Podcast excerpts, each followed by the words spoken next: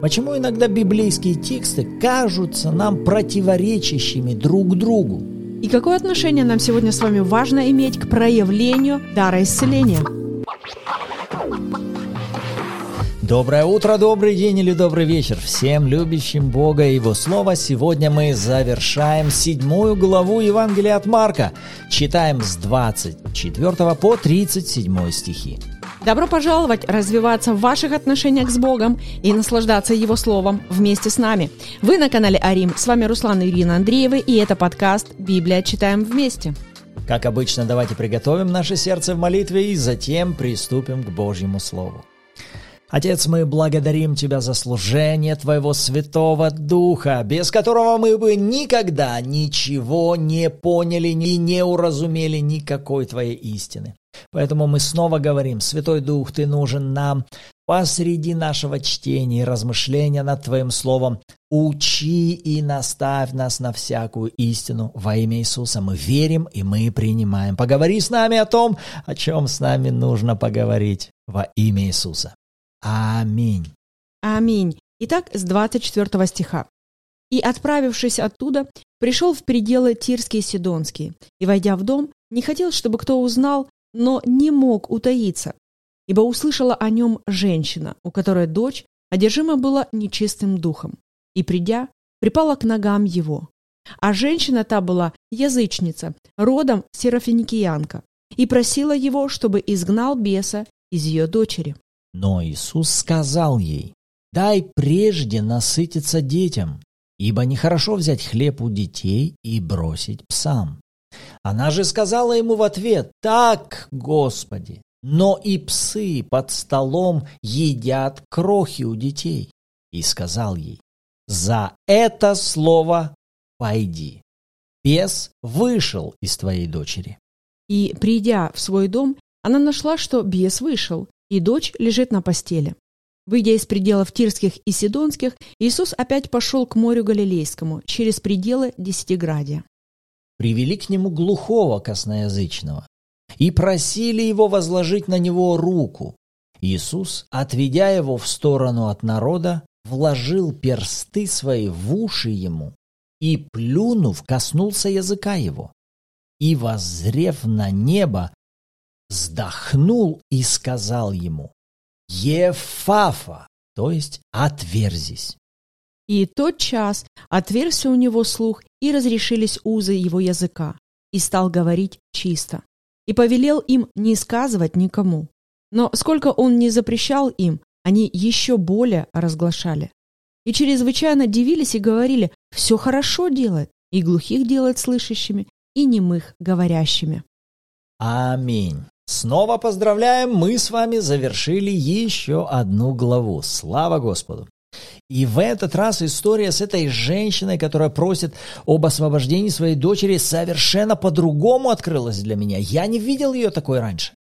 Когда мы читаем эту историю в Евангелии от Марка, то она начинается с того, что сейчас Иисус идет по пути в дом, и он не хочет, чтобы кто-либо узнал. Он хочет утаиться, остаться незамеченным. Но конец 24-го, но не мог утаиться. И причина, почему он не может утаиться, указана в 25 стихе. Ибо, потому что услышала о нем женщина. Но мне захотелось посмотреть, как эта история описана в других Евангелиях.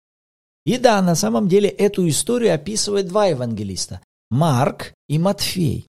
Я бы очень рекомендовал вам прочитать эту историю в ее описании Матфеем, потому что Матфей отмечает некоторые детали, которые на первый взгляд кажутся противоречивыми. Итак, давайте посмотрим на эту историю в 15 главе Матфея. Иисус удалился в страны Тирские и Сидонские, местность та же. И вот тут мы видим, смотрите, выйдя из тех мест, она кричала ему, «Помилуй меня, Господи, сын Давидов, дочь моя жестоко беснуется». 23. Но он не отвечал ей ни слова. И ученики его, приступив, просили его, отпусти ее, потому что кричит за нами. То здесь мы видим другую последовательность. Здесь эта женщина кричит за ними на протяжении всей дороги, пока они идут. И она в своей неоступности кричит о своей просьбе так, что уже учеников нервы не выдерживает, и они просят Иисуса, да отпусти ты ее, она кричит за нами. Как-то это не стыкуется, ты хочешь остаться незамеченным, а с другой стороны вот этот крикун делает все необходимое, чтобы о тебе все знали. И затем в 25-м мы видим, она подходит, кланяется Иисусу и говорит, помоги мне. На что Иисус отвечает, да, нехорошо взять хлеб у детей и бросить псам. И почему я сейчас решил взять описание истории у Марка и описание истории у Матфея? Потому что когда вы читаете Евангелие, и вдруг вы замечаете какое-то несоответствие, или какое-то расхождение. О, тут один описывает так, а другой описывает так. И если вы будете невнимательны, то тем самым вы можете дать место дьяволу умолять авторитет Божьего Слова в ваших глазах. Говоря, ну смотри, тут они сами друг с другом расходятся, это так описывает, это так описывает. В то время, когда перед вами не факты расхождения, а детали, которые дополняют общую картину происходящего события. И если вы не поленитесь и просто сядете и начнете соединять повествование одного евангелиста с другим, то вы увидите, что между ними не конфликт существует, а потрясающее дополнение друг друга, благодаря чему эта история раскрывается для вас еще более ярче. И когда вы смотрите в Евангелие от Матфея, что Иисус идет и на протяжении всего пути как будто игнорирует просьбу кричащей за ними женщины. И складывается впечатление, что ответ Бога на прошение этой женщины звучит в виде «нет». Но повторюсь, если вы внимательно смотрите на происходящее, то тогда вы видите, что перед нами ответ не в виде «нет», а перед нами ответ Иисуса в виде указания на последовательность.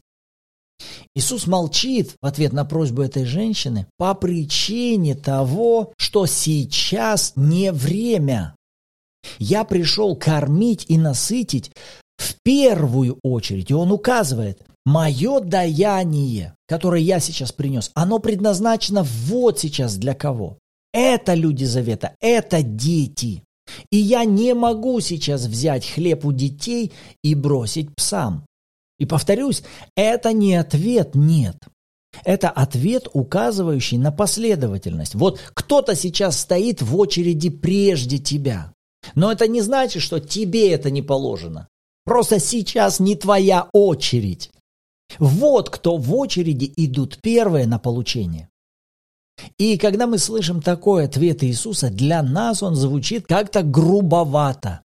И, конечно, глядя на женщину, мы восхищаемся, какая она молодец. Ты смотри, она не обиделась, не надула губы, не развернулась, не ушла. Но смотри, почему вот такая реакция смирения у нее есть?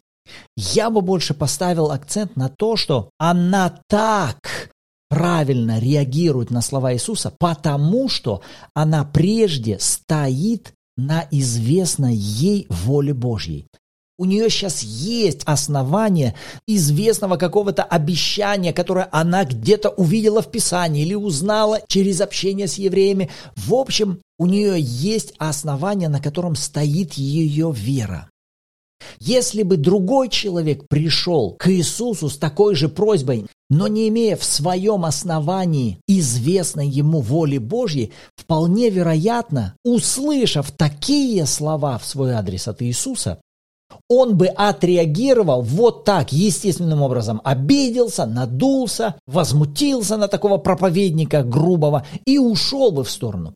А она правильно его истолковала. То есть перед нами что? Перед нами сейчас та, которая слышит, слышит что? Слышит слово от Бога, но правильно его воспринимает. Потому что в ее ответе в 28 стихе она же отвечает «Так, Господи». Она говорит «Да, Господи, ты прав». Я понимаю, о чем ты сейчас говоришь в сравнении детей, псов, хлеба. Я понимаю тебя. То есть вот что я хотел бы соединить. Когда мы с вами идем к Богу, и в основании нашего общения мы уже полагаем Его Слово, Его обещание, известную нам волю Божью, которая нам уже открыта в Писании, тогда мысли, приходящие к вам, вами правильно будут восприниматься. Вы правильно будете их истолковывать, правильно на них реагировать. И она не просто сказала, да, Господи, я понимаю Тебя, Потому что мы можем слышать и, скажем так, понимать Слово Божье, которое звучит сейчас в наш дом, в нашу семью, в наше сердце. Но ведь это еще не равно, что я принимаю это.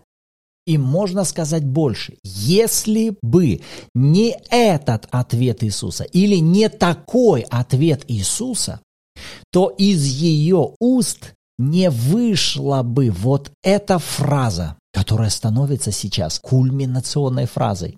28 стих после того, что она отвечает «Да, Господи!» Но и псы под столом едят крохи у детей. Посмотрите на эту короткую фразу.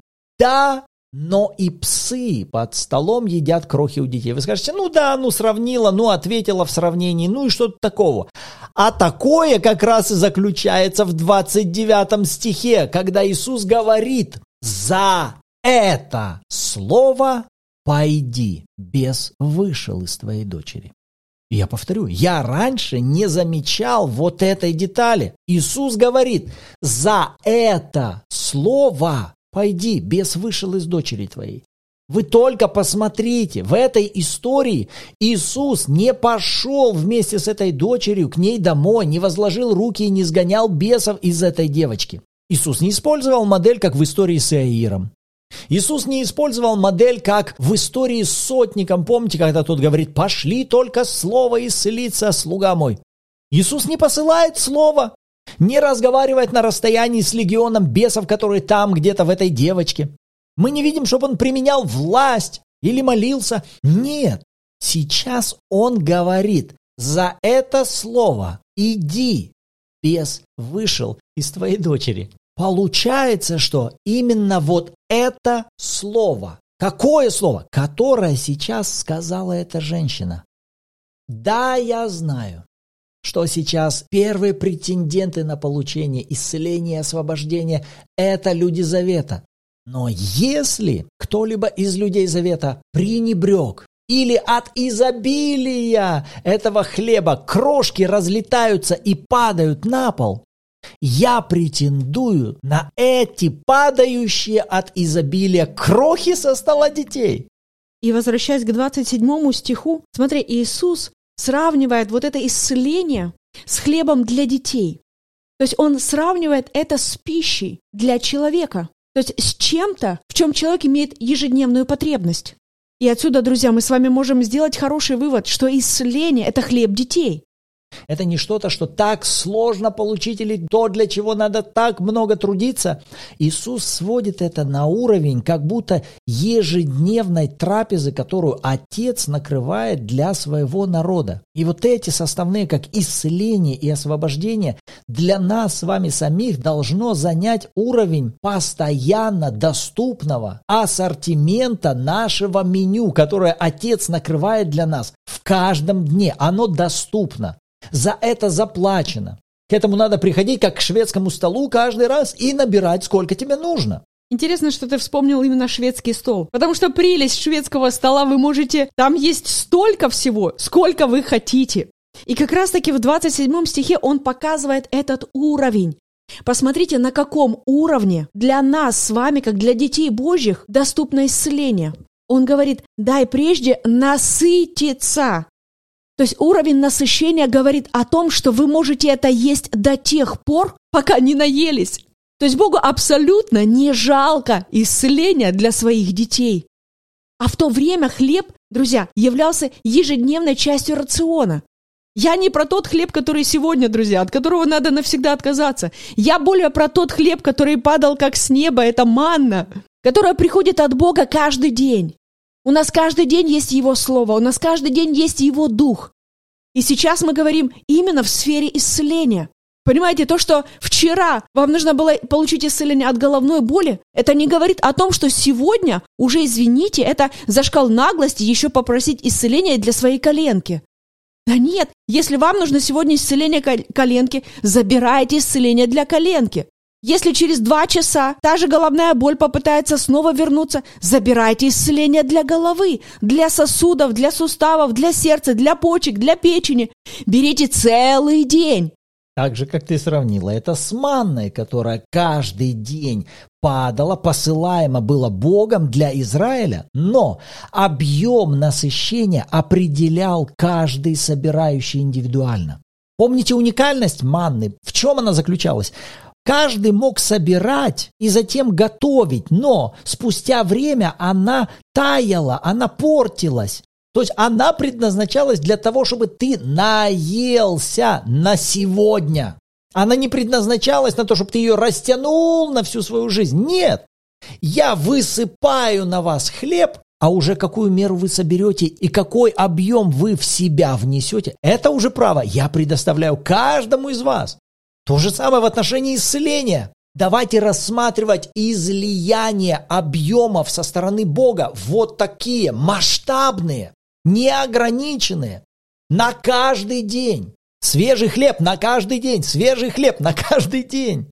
Это только эта лживая, пораженная тварь, дьявол, навязывает вот это религиозное восприятие. Ну, знаешь, тебе надо быть скромным. Нет, вот возьми себе кусочек, довольствуйся малым. И все, хватит. Или это когда-то тебе придет. Сейчас нет, сейчас его нет. Когда-нибудь Бог даст тебе этот хлеб исцеления. Но сейчас оно не падает. Ты жди просто, ты жди, ты жди. В то время, когда оно уже здесь и сейчас, и мы можем вкушать эту пищу каждый день и вкушать каждый день в изобилии. Вот сейчас мы с тобой это обсуждаем, а я понимаю, насколько религия навязала это мышление, что исцеление это трудно, это тяжело, это нужно пахать. А как это? Что это? Ты взял лишний кусочек, а ну положи на место, ты его не заработал еще, ты еще не отпахал как должно. Положи на место. И вот таким вот образом религия навязывает верующим вот такой образ мышления, что тебе нужно заработать этот кусок хлеба. Тебе нужно быть достойным чтобы принять исцеление. Ты помнишь, как ты себя вел? А как ты сегодня утром кричала на детей? А теперь ты хочешь исцеления? Нет. Я могу приводить пример за примером. Но истина в том, что Иисус пришел, забрал все грехи на себя. Он понес все наши проклятия, которые мы с вами заслужили. Он заплатил сполна. Он спустился в ад, расплатился полностью. Как 102-й псалом говорит, он прощает все беззакония, исцеляет все недуги. И на третий день он воскрес для нашего оправдания. Написано, что ранами его мы уже исцелены. Это доступно. Стол исцеления, шведский стол исцеления прямо сейчас открыт, доступен. Заходи, за все заплачено. Бери столько исцеления, сколько ты хочешь. Бери такую разновидность исцеления, которая тебе только нужна. Какие органы тебе нужны новые? Какие клеточки тебе нужны новые? Заходи и бери, насыщайся с избытком. Вот как это Бог видит со своей стороны. И тогда уже следующий вопрос. Насколько я соглашаюсь видеть это так же, как это видит Бог? Но слово, из-за которого сейчас происходит чудо, это слово, которое вышло из уст этой женщины. За это слово. скажете, ну что тут такого за это слово? А здесь как раз мы и видим, что эта история с этой женщиной показательна тем, что сейчас слово веры, оно выходит не из уст Иисуса, а выходит из уст этой женщины. Скажешь, что за слово для веры? Если это сравнить вот таким образом, когда мы смотрим на служение Иисуса, то мы видим, что есть определенные слова, которые становятся как связующим мостом с силой Божьей. Даже когда вот в этой истории сегодня ниже мы с вами читаем исцеление вот этого глухого косноязычного, Иисус молится за него, и в 34 стихе, после того, как возлагает на него руки, касается его языка, что он делает? Он смотрит на небо и говорит слово вот это «Ефафа, отверзись». И вот эти слова, вот это слово «ефафа», оно становится связующим словом с силой Божьей. После чего мы видим, буквально сила Божья входит в тело этого человека, и его глаза открываются, и его уста начинают говорить чисто. Когда входит в комнату с мертвой дочерью Иаира, он говорит слова «Талифа куми», то есть «девица встань». Именно эти слова становятся теми словами веры, с которыми взаимодействует сила Божья, или которые строят вот этот мост, по которому сила Божья входит и приводит волю Божью к проявлению. Так вот, возвращаясь к этой женщине, в этот раз я заметил, что сейчас эти слова выходят из ее уст. Потому что в 29 стихе Иисус говорит, Сейчас твои уста сказали эти слова веры, через которые теперь Дух Божий отправился туда, где находится твоя дочь, и привел волю Божью к проявлению. А теперь возвращаемся. А откуда у нее взялись эти слова? Да сам Бог привел ее к тому, чтобы вложить в ее сердце и в ее уста эти слова. Но это произошло благодаря ее инициативе в общении с Иисусом.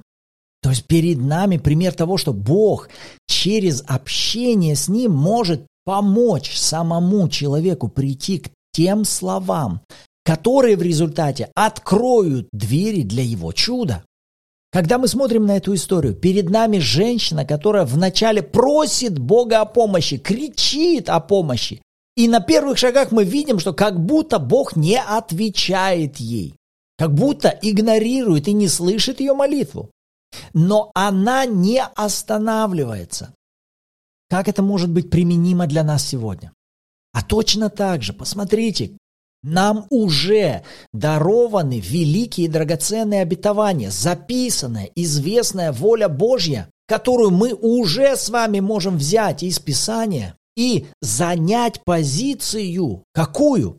Идущих в общение с Богом, ищущих общение с Богом. Вот точно так же, как эта женщина. Ее бы не хватило, она бы ослабела, она бы обиделась, что угодно могло на этом пути произойти. Если бы она не стояла на известной для нее записанной воле Божьей. Нужна ли нам записанная воля Божья? Великие драгоценные обетования – да. Для чего? для того, чтобы мы могли, стоя на них, искать общение, искать общение, общаться с Богом. Для чего? Чтобы в результате получить от Него то слово, которое станет вот этим ключевым словом для взаимодействия с Его силой.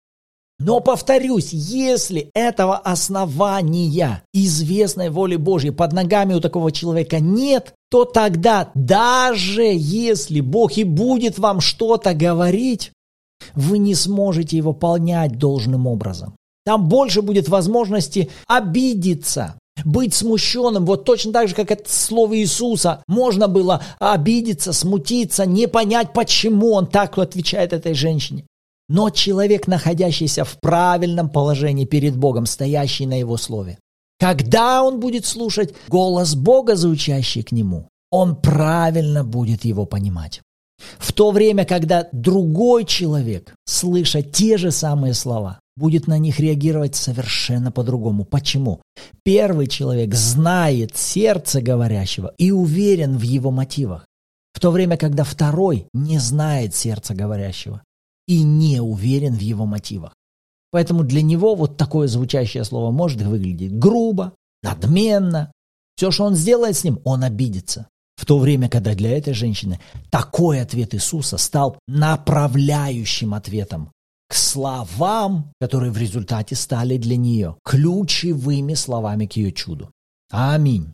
И опять-таки, смотри, в 26 стихе эта женщина просит Иисуса, чтобы тот изгнал беса. Но мы с вами, скажем так, не видим этой молитвы изгнания бесов, чтобы Иисус как-то запрещал этому бесу, чтобы он каким-то образом применял власть и сейчас был в этой молитве изгнания бесов. Но при этом мы знаем, что бес вышел. Когда это произошло? Это произошло как раз-таки в тот момент, когда Иисус сказал эту фразу «Пойди, бес вышел из твоей дочери». Отличная молитва применения власти. Почему она сработала? Главное условие, потому что Иисус знал свою позицию в Боге. И вторая часть, когда мы говорим о том бесе, который был в этой девочке, он тоже прекрасно знал, кто сейчас ему говорит. И расстояние здесь вообще не проблема. И затем, когда я задалась вопросом, говорю, Господь, а как это мне может помочь? Как это может помочь всем нам, слушающим сегодня этот выпуск? И он сказал мне о том, что вообще-то бесы весь духовный мир в курсе, кто вы, какой властью, какой позицией вы наделены. Вопрос весь в том, а насколько я это знаю. И не просто насколько я это знаю, а насколько я это принимаю. То, о чем говорили, не просто на уровне разума, а на уровне сердца, на уровне откровения. Насколько я верю в то, что мне дана такая же самая власть, с какой сейчас действует Иисус. Вот она разница. И коли мы параллельно смотрим на историю, которую описывает Матфей, вот эта же мысль о позиции власти Иисуса, посмотри, как в 28 стихе у него звучит. Иисус говорит, велика вера твоя, да будет тебе по желанию твоему. Вот эта фраза «да будет тебе по желанию твоему», как она похожа с Бытие первой главой, когда Бог говорит «да будет». Это верховная позиция творящего. И вот Иисус как будто точку такую ставит. «Да будет так». «Да будет тебе по желанию твоему». Вот как будто подписанный документ который до этого был только документом, но после того, как на него ставит подпись главный руководитель или верховная личность, этот документ обретает совершенно другую силу. До этого было только твое желание, женщина. Но сейчас я говорю, да будет так. И знаете, как президент подпись ставит, да будет, даю добро. И теперь это обретает уже совершенно другую силу. Один и тот же лист бумаги секундой раньше и секундой позже. После того, когда на него поставлена подпись, теперь этот документ будет задавать направление силе.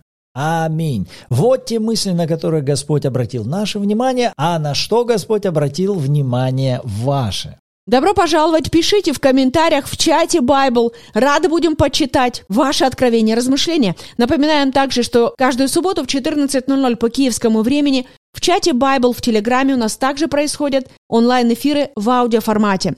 Вы сможете там послушать откровения других участников, при желании поделиться своими и вместе с нами снова размышлять над Словом Божьим. Так что всем добро пожаловать. В завершение давайте сделаем наше провозглашение веры на основании того, о чем мы с вами размышляли. Как это может звучать? Это может звучать так. Я принимаю решение всегда приходить к Богу на основании Его Слова. Строить общение с Ним на основании уже известной мне воли Божьей. И это всегда помогает мне понимать Его голос и следовать Его советам и воля Господня благоуспешно исполняется в каждой сфере моей жизни Его рукою. Аминь.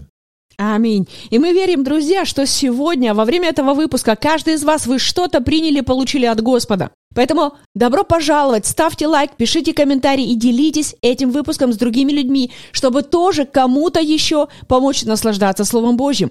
А на этом нам с вами пора сегодня заканчивать. Рады, что вы сегодня были с нами. В следующем выпуске услышимся. Всем благословений!